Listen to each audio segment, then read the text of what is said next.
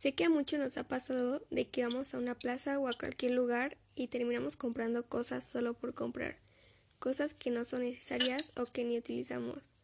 A mí me pasaba muy seguido hasta que empecé a tomar conciencia sobre todo el daño que estaba haciendo.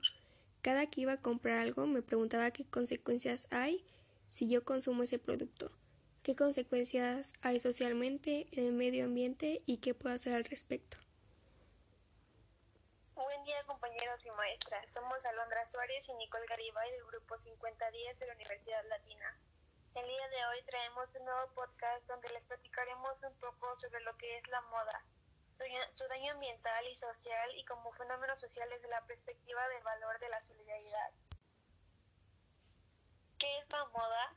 La moda es considerada como fenómeno social, es un fenómeno de integración y también un medio de expresión. Hace varios siglos que la vestimenta dejó de ser una mera manera de proteger y cubrir nuestro cuerpo para pasar a ser una forma de diferenciarnos en base a estatus o jerarquía social algo que ocurrió conforme fue aumentando el nivel de la vida de la población. La moda es una de las expresiones culturales que más rápido cambia, en parte por la relevancia que tiene en la economía. En palabras sencillas, a la industria de la moda le interesa generar que nosotros una continua necesidad de hacernos con las últimas novedades de moda.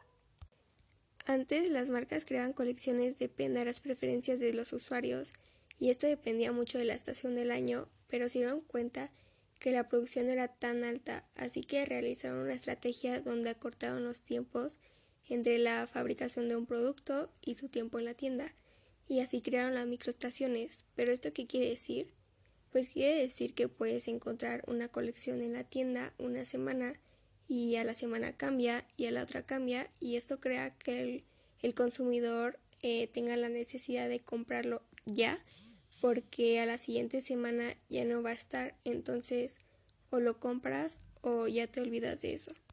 El problema de todo esto en el medio ambiente es que provoca un daño irreversible en nuestro planeta con los gases, el uso de energías no renovables y pues claro la contaminación de las aguas, que con estas sustancias químicas para teñir las telas y es que la la industria de la moda es responsable del 10% de las emisiones de dióxido de carbono y aparte que, de que es la segunda industria a nivel mundial que más agua necesita y es que hay que ver todo el proceso de producción que hay detrás de una prenda de vestir. Por ejemplo, si una prenda está hecha de algodón, ¿qué requieren primero?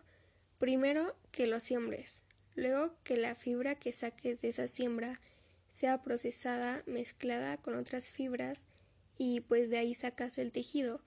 Luego, según lo que necesites para un diseño, si va a tener un estampado o se va a teñir de algún color y ya es cuando se hace tal cual la prenda.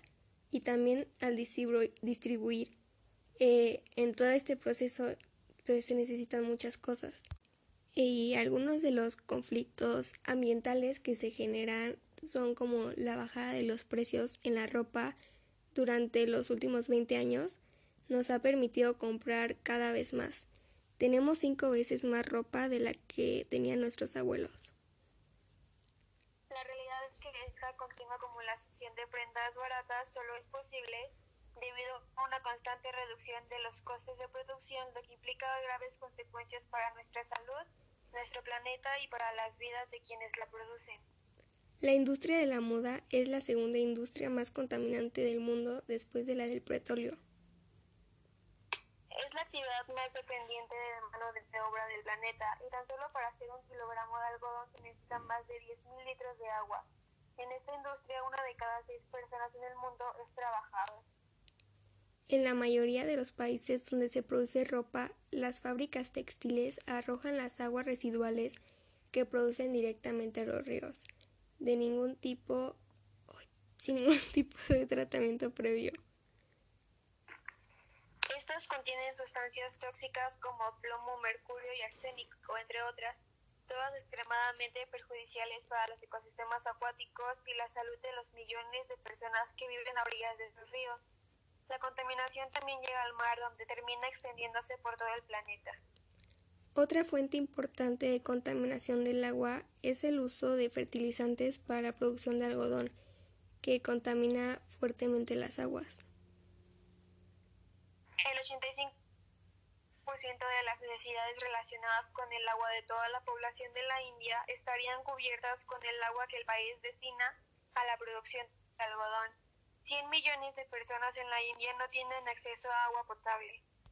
Para hacer todo el proceso para crear una prenda se necesitan muchas cosas. Checa cuántas cosas se necesitan. ¿Cuántos recursos invierten para que nosotros podamos ir a la plaza a comprarnos nuestra playera?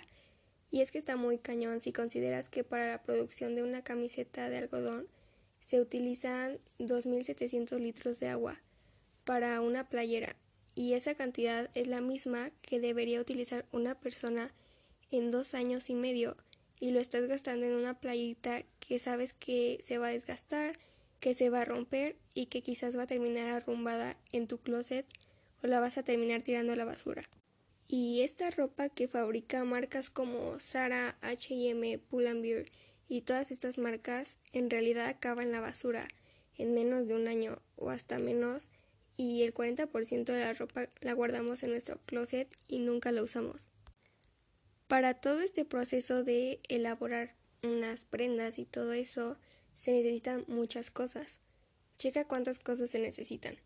¿Cuántos recursos invierten para que nosotros podamos ir a la plaza a comprarnos nuestra playera?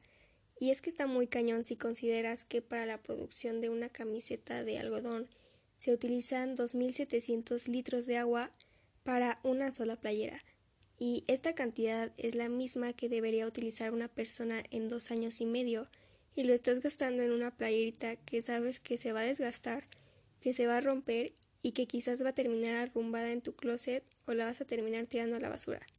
Y esta ropa que fabrican marcas como Zara, H&M, Pull&Bear y todas estas marcas en realidad acaban en la basura en menos de un año o hasta menos y es que el 40% de la ropa que guardamos en nuestro closet nunca la llegamos a usar.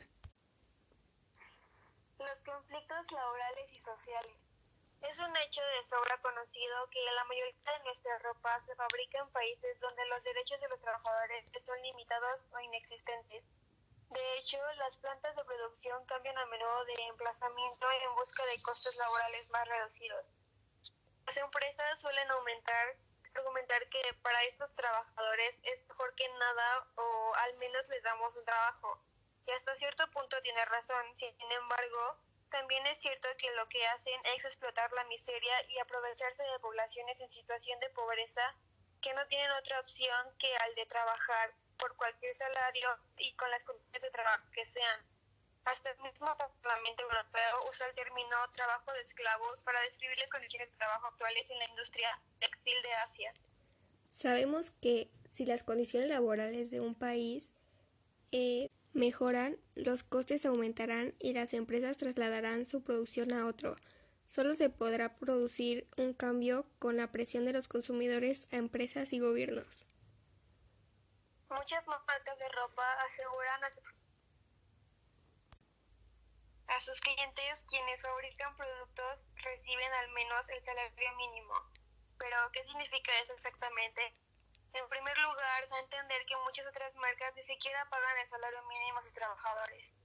Además, en la mayoría de los países donde se suele fabricar, como China, Bangladesh, la India, etc., el salario mínimo representa entre la mitad y un quinto de lo que sería un salario digno, que es el mínimo indispensable que una familia necesita para cubrir sus necesidades básicas como serían la comida, vivienda, atención sanitaria, educación, etc. Por lo tanto, estas marcas presumen de pagar a sus empleados cinco veces menos de lo que una persona necesita para vivir dignamente.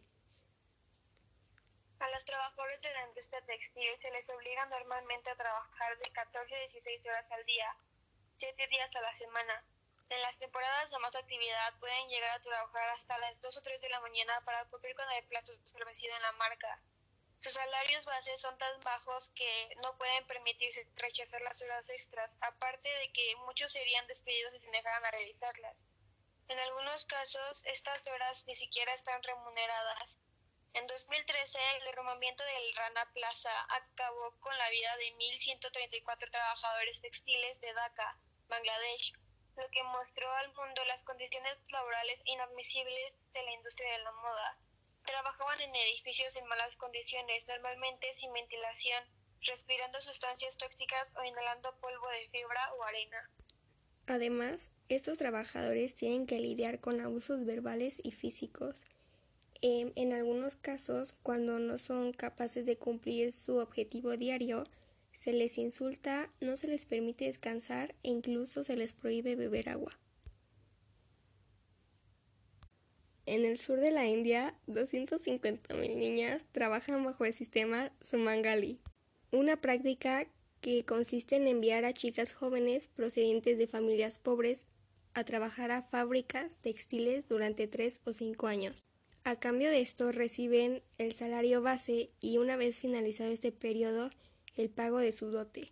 Estas chicas son explotadas y viven en pésimas condiciones. Esto es, en definitiva, una forma moderna de esclavitud. Casos han salido a la luz a lo largo de la cadena de producción de la industria de la moda. El peor ejemplo lo encontramos en Uzbekistán, uno de los mayores explotadores mundiales de algodón. Cada otoño, un millón de personas son obligadas por el gobierno a abandonar sus trabajos habituales para, en su lugar, se llega incluso a sacar a los niños del colegio para que participen en la cosecha. La mayoría de estas fábricas no tienen permitido organizarse en sindicatos para defender sus derechos. Las políticas de los gobiernos y las regulaciones específicas en las zonas de explotación donde se establecen las fábricas suelen restringir la creación de candidatos. Por ejemplo, en Bangladesh, solo el 10% de sus 4.500 trabajadores textiles pertenece a un sindicato registrado. Las fábricas llegan a amenazar, a atacar físicamente e incluso a despedir a los miembros sindicales con total impunidad, lo que no fomenta precisamente la creación de este tipo de asociaciones. Pero, ¿qué podemos hacer al respecto? Em, unas cosas que podemos hacer para terminar con esto o poder por lo menos em, o poder disminuirlo es elegir ropa fabricada en países que apliquen una normativa medioambiental rigurosa en sus fábricas, como lo son Canadá, Estados Unidos o Inglaterra.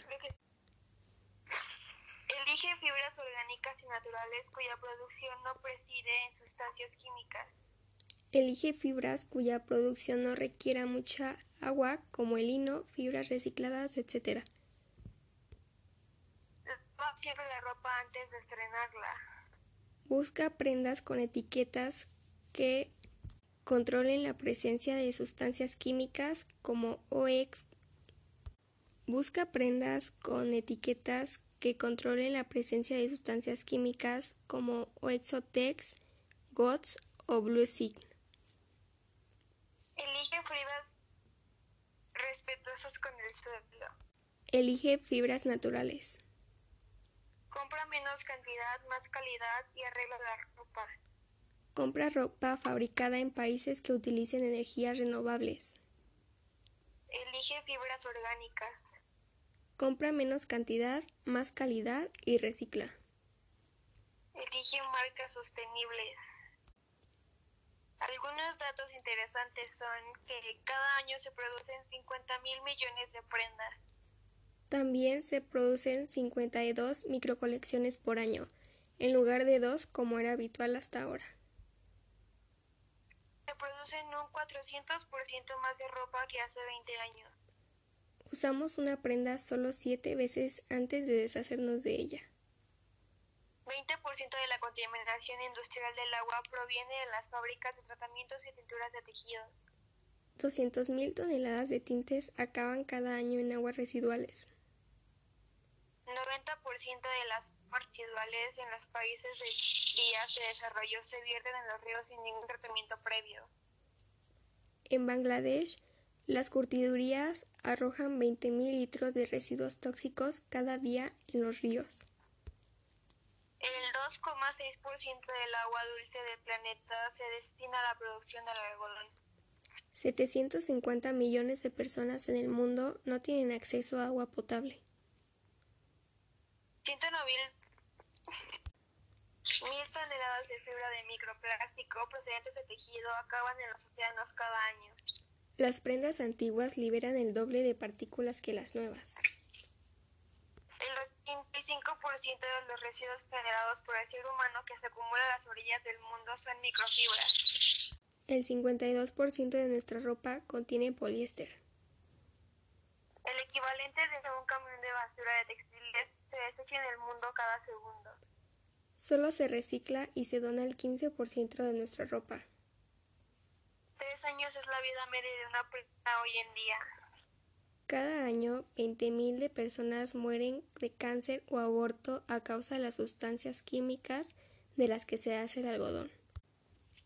Y bueno, esperamos que con este podcast podamos hacer conciencia sobre las problemáticas sociales y ambientales que genera la moda y puedes ayudarnos a hacer un cambio. Nos despedimos, gracias por tu tiempo y hasta la próxima. Hasta la próxima.